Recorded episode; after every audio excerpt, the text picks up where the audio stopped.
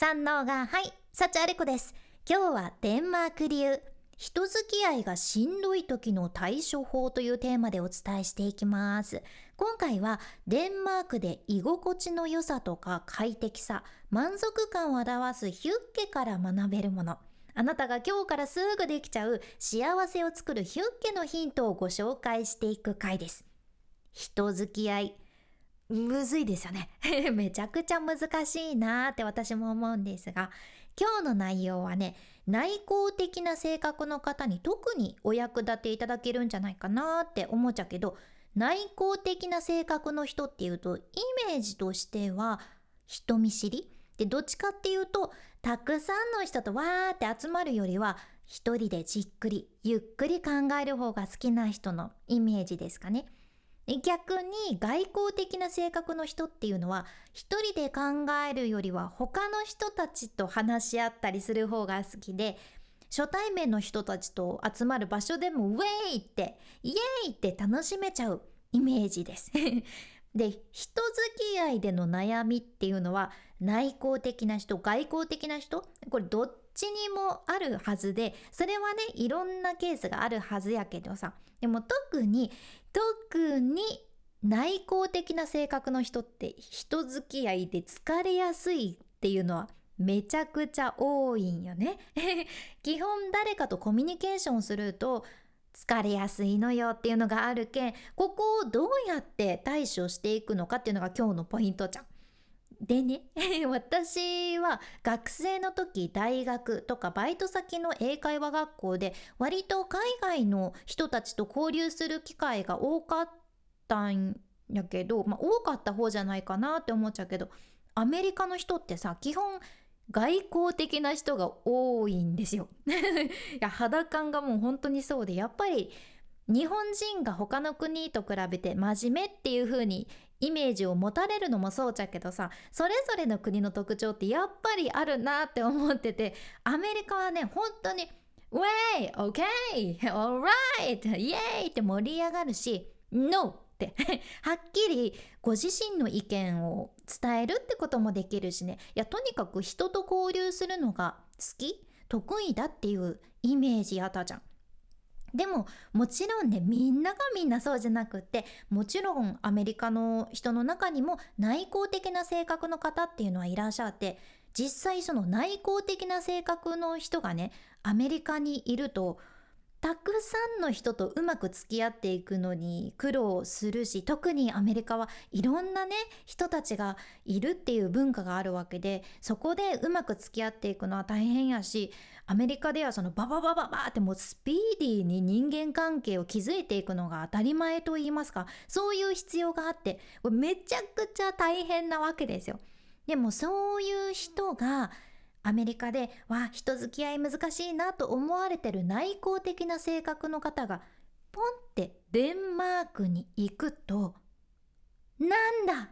自分これでいいじゃんっていうのを見つけられるわけじゃね。それが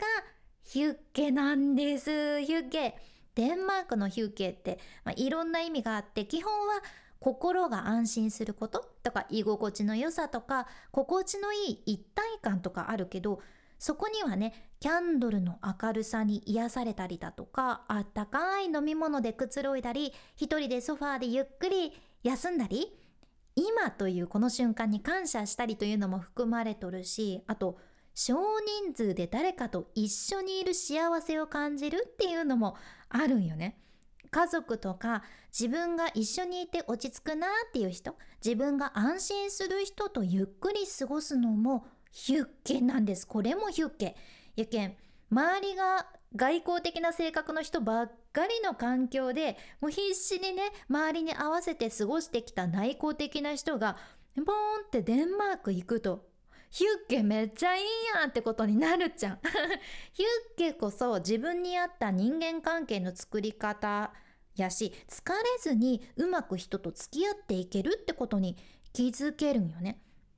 で内向的な人ってやっぱり人見知りなことも多いけんお互いをよく知ってる人同士で話すというのが大切じゃん。みんなその初めましてという環境あなたも初めましてですねあこちらも初めましてあお隣の方も初めましてっていうような感じの大勢のパーティーをするよりは気心の知れた友達とか家族と一緒にボードゲームしたり ボードゲームねオセロとか。あと何かある？ボードゲーム囲碁とか。ちょっとボードゲームが全然思い出せないけど。ありますよねオセロとかボードゲームとか。全然出てきてない。まあいいや。そういろんなのがあります。ちょっとあまりにも出てこないから収録中断して見たきたんですけど。チェスとかね。それぐらいしか見つかんなかったけど。そうヒュッケはねボードゲームを楽しむっていうのも含まれとるじゃん。あとは一人であったかい飲み物を飲みながら一人で静かに本を読むのが好きっていうそんな傾向もあるかな。いやもうね私がそうなんですよ。いや本当に苦労したじゃん。聞いてください。いや私はね11年表に出て喋る仕事をしてきたんやけど周りはね外交的な性格の人ばっかりでもうそりゃそうなんやけど基本ね表に出て活動する人ってみんなで楽しむのに慣れてると言いますか実際ねウェーイってみんなで集まるのが好きな人ばっかりやったし大勢で盛り上がる感じが得意な人も多かったなって思うじゃん。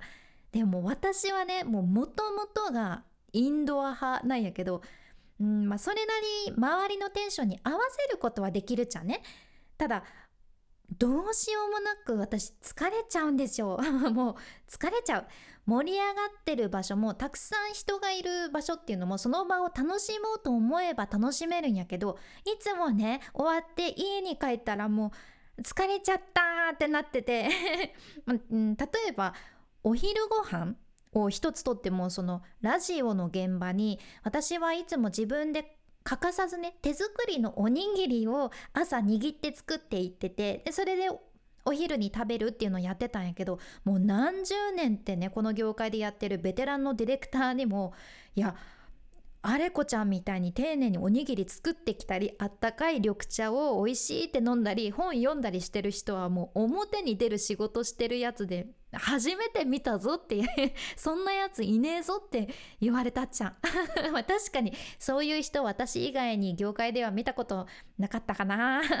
うんまあ、すぐ近くにコンビニあるけんみんな買いに行くしね食べたいなら、うん、仕事先ではやっぱりみんな周りはウェイ飲みに行くぞみんなでパーティーしようっていう人が多かったけど私は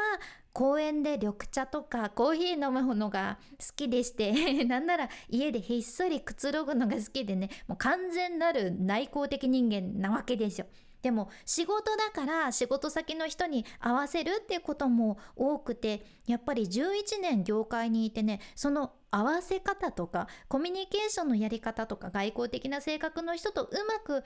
うん、円滑に関係を築いていくっていう方法は学んだんだけど自分の根本は変わらなかったかな。だから考えてみたらプライベートでずっと私と長い付き合いの友達もねみんなもうみんな内向的な性格の子たちばっかりなんよね。外交的な人は多分一人もいないです。ずっと長い付き合いの友達っていうのはねやっぱり似た人が集まるのかもしれません。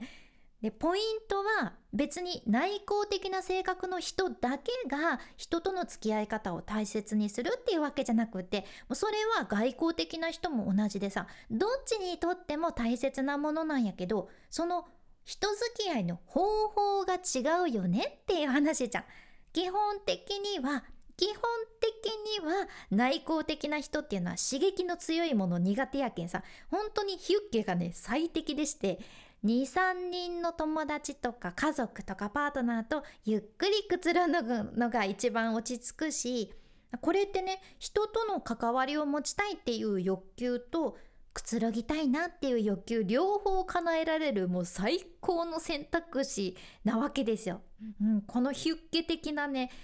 人との関わり合いはとても素晴らしい。で外交的な人はっていうとたくさんの人と出会ってその好奇心も満たしながら時々ヒュッケがおすすめですかね？そう時々ヒュッケ。これちょっと待って。早口言葉にいいかも。時々ヒュッケ時々ヒュッケ時々ヒュッケ時々ヒュッケ。言いにくいかも。使ってみてください。まあそれはいいんだけど人間って複雑でさ内向的な性格やけんって全部が全部ね内向的かは分からんし少し外向的な部分もある人もいらっしゃるはずやしさ外向的な性格の人も自分の中にはねやっぱり内向的な部分って少しはあるはずじゃね。うん、だってあなたは外交的な性格だから一人でコーヒーは決して飲まないでしょとか。いやそんなことないっすよってなるやん。絶対にこの方っていう風にはめられるものではないっちゃけどうんだからこそ外交的な性格の人もね時々ヒュッケっていう感じで自分とゆっくり向き合う時間大勢でイエーイっていう心地よさじゃないプラスアルファで自分と向き合うような心地のいい時間を持つヒュッケでバランスをとるのがとってもおすすめです。ちなみに私は11年その外交的な人たちとずっと仕事をしてきてこれをどう乗り越えてきたのかと言いますと外交的な人付き合いの後必ず自分だけの時間のヒュッケを設けてたんよね。もう信じられんぐらいの自分の中の切り替えがあって。もうめっちゃ楽しかったです。お疲れ様でした。明日の現場もよろしくお願いします。って言った後すぐゆっくり本を読むっていう。たくさんの人たちと仕事した後ありがとうございました。ありがとうございました。ありがとうございました。って言ったらすぐ自分のお気に入りの音楽を聴きながらあっったかいお茶を飲むとかね。思い返すと本当にテンションの高低差ありすぎるんだけどでも私はこれがあったからこそやってこれたんよね。やっぱり自分の中で外交的なコミュニケーションばっかりとってると疲れちゃうからヒュッケをしてバランスを取るっていう感じかな。うん。ある程度ね自分がどれぐらいで疲れちゃうっていうのが分かってきたらそれをうまい感じでいいバランスで断る勇気も持つことできるようになったし自分と向き合う時間の方を優先するようにしたらすっごく楽になったじゃね。多分これは人によってその自分の性格と好きなことと得意なことそれから今いる環境周りにいる人たちとかでもね全然違ってくると思うけん是非自分に合ったヒュッケを取り入れるバランスっていうのをよかったら見つけてみてください。このポッドキャストではあなたの耳と心をゆっくりほぐして毎日ご機嫌に楽しく過ごせるヒントをシェアしていくけんもし今日の内容がちょっとでも役に立ったらあなたの大切な人たちにもシェアしていただけるととっても嬉しいです。ということでこれからも最新のエピソード聞き逃さないようにフォローボタンまだ押してなかったというあなたぜひ今のうちにポチッと忘れずに押しておいてください。君に幸あれ。ではまた、博多弁の幸あれ子でした。